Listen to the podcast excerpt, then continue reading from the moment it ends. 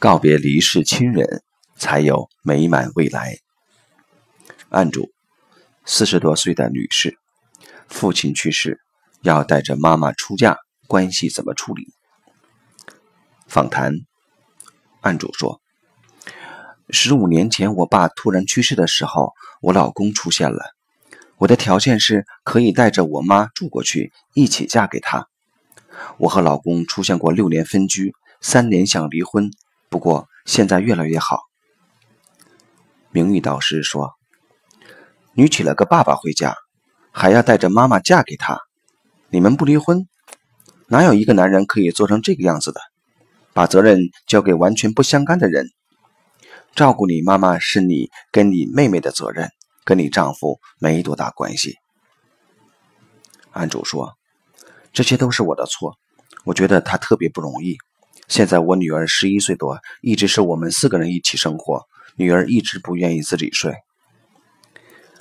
明玉导师说：“你女儿很懂事，她怕你或你妈妈走。”案主说：“这几年我觉得很难跟我妈妈亲近。”去年给她买了个房子，现在她希望可以自己过，可是我不舍得。明玉导师说：“你妈妈做了个正确的决定，是你不肯放手。”案主说：“我们想去台湾玩，和丈夫商量的时候，我突然冒出一句：要不要带上我妈？”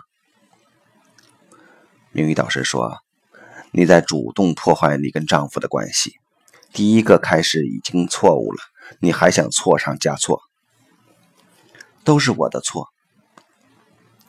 你妈妈已经觉察到你的问题了，所以要成全你们，要搬走。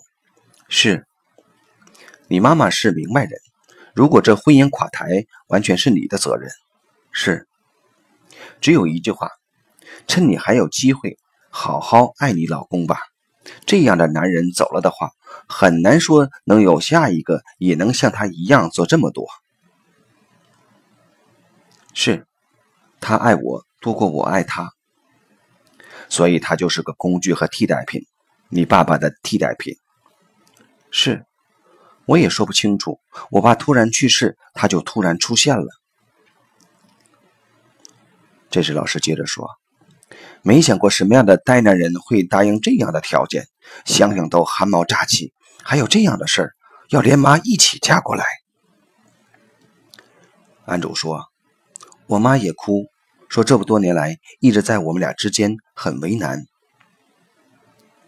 老师这时候说：“你把他当爸爸还是当老公？”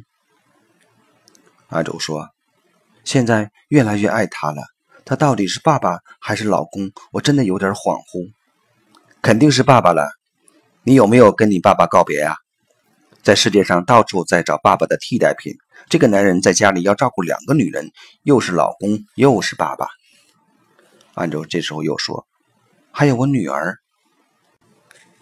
名誉导师这时候说：“从你的话里，你已经把你老公跟你们对立起来了。你老公要是来了，一定得给他个大奖。”照顾老中青三代，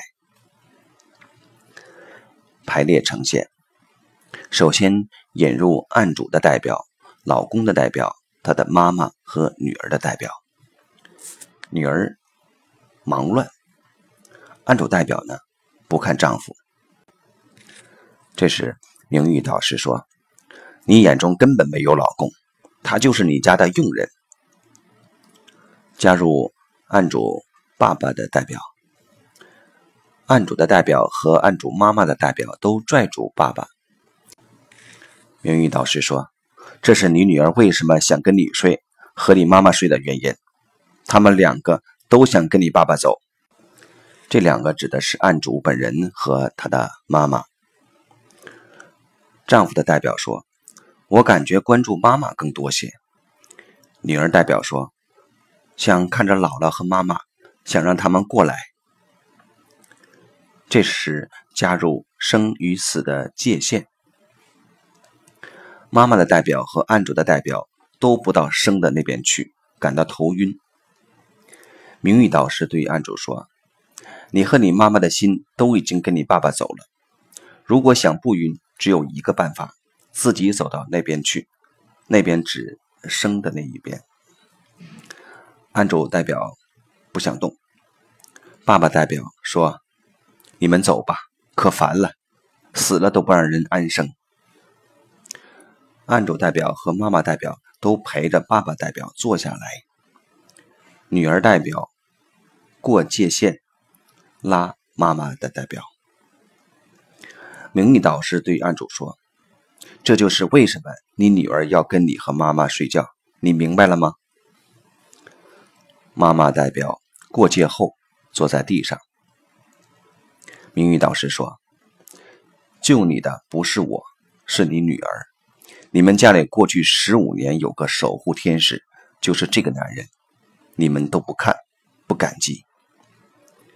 案主代表说：“他太完美了，给我很大压力。”加入小三、小四的代表，妈妈代表窜起来了。加入小五代表，命运导师说：“你肯抱老公了吗？”案主的代表说：“不肯。”继续加入小六的代表。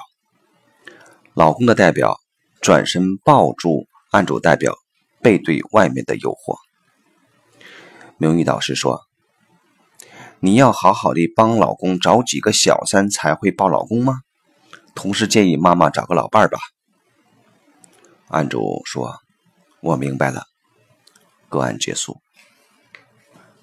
系统洞见：要求老公或老婆照顾自己的父母。这一直是一个非常有趣的想法。中国社会中有这样的情形一直存在，报纸、电视等媒体还经常大力赞许这样的情形。然而，这对两性关系具有巨大的冲击力。婚姻是为了找人照顾自己的父母而缔结的吗？每个人都有自己的父母，自己照顾自己的父母是最自然的事。对方没有天然的责任义务去照顾伴侣的家庭。如果你的伴侣主动去照顾你的父母，那么你应该加倍敬重及感恩对方，因为你的伴侣承担起了本来不属于自己的责任。在照顾父母的问题上，每个人对自己的父母有着天然的责任，伴侣应该做的只是提供。必要的支持和协助。